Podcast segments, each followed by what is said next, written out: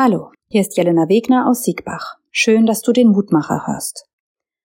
Die Feiertage sind rum und sogleich kommt mit der heutigen Losung ein schweres Thema zur Sprache. Es geht um Schuld. Jeremia schreibt, du sprachst, ich bin unschuldig. Der Herr hat ja doch seinen Zorn von mir gewandt. Siehe, ich will dich richten, weil du sprichst, ich habe nicht gesündigt. Schuld ist ein schweres Thema, keiner möchte sie auf sich laden, keiner möchte sie zugeben. Und doch passiert es immer wieder, wir machen Fehler, kleine und größere. Keiner lädt absichtlich Schuld auf sich, das passiert aus Unachtsamkeit, aus Furcht, aus Versehen.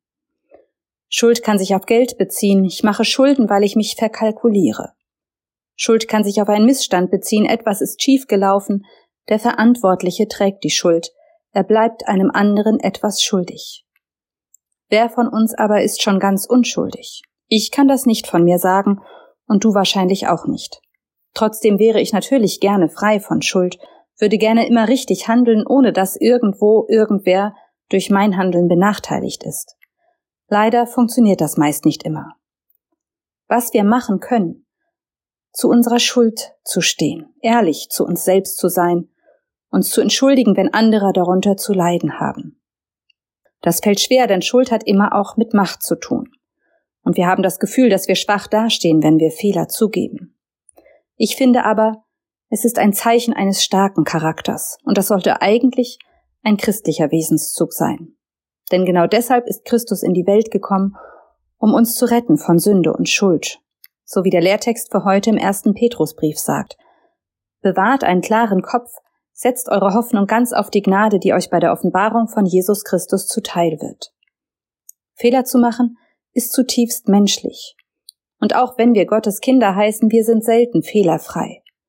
Deshalb wird Gott ja Mensch. Deshalb brauchen wir den Retter. Jesus kommt nicht, um uns für unsere Fehler zu bestrafen, sondern um uns zu befreien. Durch ihn kann ich zu meinen Fehlern stehen und ich weiß, dass er mich trotzdem liebt. Ich möchte euch heute also ermutigen. Traut euch Fehler zu benennen und traut euch ehrlich zu sein mit euch selbst. Ich lade euch ein, noch mit mir zu beten. Gott, du kennst meine Gedanken, du weißt, wo es mir schwerfällt, Schuld einzugestehen.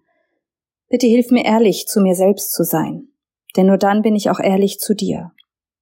Ich vertraue auf deine Gnade, die größer ist als meine Schuld. Amen.